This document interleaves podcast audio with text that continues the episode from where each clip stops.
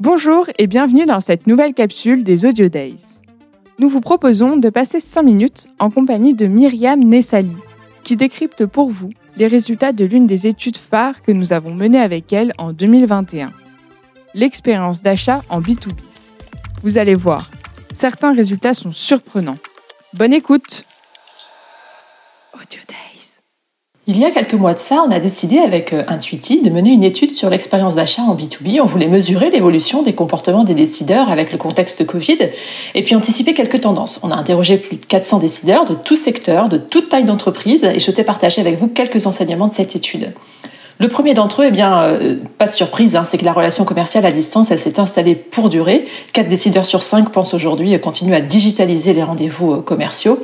Alors une fois qu'on a dit ça, on sait hein, que ça engendre plusieurs questions. La capacité euh, d'accompagner les vendeurs, les managers dans les nouveaux codes et postures de la vente à distance. Euh, deuxièmement, la maîtrise euh, pour ces personnes des canaux digitaux. C'était déjà important avant, mais encore plus aujourd'hui. Est-ce que on, sait chatter avec les décideurs? Est-ce qu'on sait dialoguer avec eux sur les réseaux sociaux? Et puis, il y a des, modalités, une organisation du travail qui s'était mise en place hein, dès le premier confinement et qui reste encore accrantée par les organisations. L'enseignement numéro 2, je vais m'attarder un petit peu plus sur celui-ci, c'est que les réseaux sociaux euh, constituent le canal de recherche euh, qui va le plus se développer, le canal de recherche de prestataires qui va le plus se développer. On a déjà 30% des décideurs aujourd'hui qui vont sur LinkedIn pour trouver des fournisseurs, un chiffre qui monte à 53% quand on leur demande de se projeter sur leurs usages demain. C'est un chiffre qui confirme hein, ce qu'on avait déjà constaté avec Intuiti sur nos précédentes études autour du social selling France. Moi, derrière ça, j'ai un vrai point de questionnement. Euh, je pense qu'on fait tous le constat que LinkedIn est en train de, muter véritablement. LinkedIn, c'est Facebookisé, Twitterisé. On voit que les contenus sont beaucoup plus pauvres qu'à une époque. Euh, d'ailleurs, les décideurs nous disaient déjà, hein, il y a 2-3 ans, qu'ils étaient seulement 40% à apprécier les contenus euh, qu'ils trouvaient sur LinkedIn. Je pense que si on, mesurait voilà, cette data aujourd'hui, on serait bien en dessous. Euh, alors voilà, est-ce que LinkedIn euh, va continuer à être une plateforme de contenu? J'en suis pas certaine. Est-ce que LinkedIn va finalement devenir une plateforme d'interaction pure où on ira quand on aura besoin d'un prestataire, besoin d'une mise en relation? Euh, plutôt. Je suis pas sûre qu'on continuera à, y aller pour faire de la veille ou s'inspirer. Alors je suis peut-être un peu pessimiste, mais euh, je vois de plus en plus de sondages, de moins en moins euh, d'articles de fond.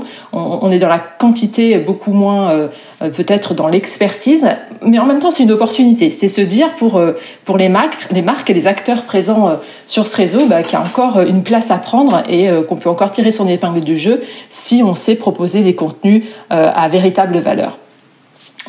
Troisième enseignement tiré de cette étude rapidement, euh, mais je le partage parce que assez étonnant, 4 décideurs sur 5 en B2B nous disent euh, acheter en ligne. Euh, on a trouvé ce score extrêmement important pour du B2B. Et le, critère le plus important pour eux de cet achat en ligne, c'est la personnalisation. S'il n'y a pas de personnalisation, c'est un gros frein à l'achat. Et ce qui est assez rigolo, c'est qu'ils nous disent dans le même temps, pour une autre question, qu'ils sont très frileux à, partager leurs data en ligne. Ils sont 4 sur 10 à être euh, totalement au partage ou partiellement opposé au partage de données. Donc euh, voilà, on veut le beurre et l'argent du beurre, de la personnalisation sans forcément partager euh, les données. Donc c'est un challenge hein, que les marques vont devoir arriver à contourner ces, ces, prochains mois et ces prochaines années. Dernier enseignement que je partage avec vous, eh bien, c'est que nos décideurs B2B sont pas très orientés vers les nouvelles technologies. C'était un point de surprise, en tout cas. Quand on les interroge sur les bots, par exemple, ils sont, seulement 26% à penser que c'est une bonne chose pour la relation commerciale. Euh, alors qu'on aurait pu penser à plus, hein, parce que finalement, bah, ça permet aux commerciaux de se dégager des tâches à faible valeur et de se concentrer sur le conseil. Euh, mais non, on a un chiffre extrêmement faible, enfin en tout cas c'est ce que j'en perçois.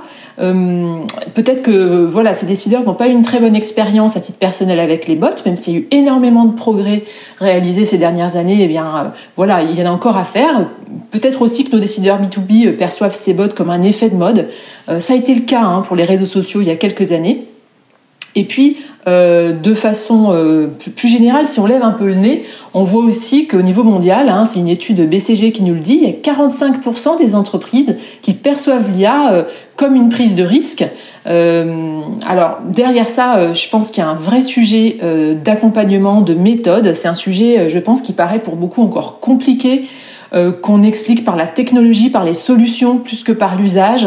Il y a l'enjeu RGPD, ça fait un peu peur. Est-ce que ça va être bien sécure si je me lance que je veux proposer des projets d'IA, voilà, il y a une part d'inconnu, comme on l'a connu hein, avec le digital il y a quelques années. Et donc, je pense que voilà, nos décideurs, ils savent pas toujours par quel bout commencer s'ils doivent mettre en place ce type de sujet. Sur le vocal, on les a également interrogés. Euh, est-ce qu'ils imaginent utiliser la voix demain dans leur expérience d'achat? On a un chiffre un peu plus positif. Trois professionnels sur cinq se projettent à un moment de leur parcours dans l'utilisation du vocal. Peut-être parce que c'est plus concret pour eux. Si vous avez des ados, des enfants, ou peut-être vous-même aujourd'hui, vous faites des recherches euh, vocales sur votre téléphone. Euh, on sait que ce qui existe en B2C va arriver en B2B. Donc ceci explique peut-être ce chiffre un peu plus positif. Euh, moi-même, dans mon précédent job hein, à la Poste Solutions Business, j'ai constaté tous les bénéfices de l'innovation vocale. Si je prends un seul exemple, on a mis en place avec mon équipe un voice bot en langage naturel. Ça n'a pas été très compliqué ni très coûteux et on a eu des résultats immédiats. On a divisé par deux le taux d'abandon, on a augmenté les appels business de 8%, la satisfaction client s'est bien améliorée. Donc euh, moi, je suis ultra convaincue du vocal à condition encore une fois de respecter euh, la RGPD. Il y a une méfiance générale autour du GAFAM qu'il faut prendre, autour des GAFAM qu'il faut prendre en compte. Alors l'Europe, elle est en train hein, de s'organiser pour proposer une réglementation mondiale respectueuse euh, des valeurs que nous portons, de notre éthique. Euh, voilà, donc espérons que cela aidera à l'adoption de cette nouvelle techno qui n'ont pas encore complètement convaincu nos décideurs, mais encore une fois qui demandent, je pense, à être simplement accompagnés avec de la pédagogie et avec un discours centré sur les usages.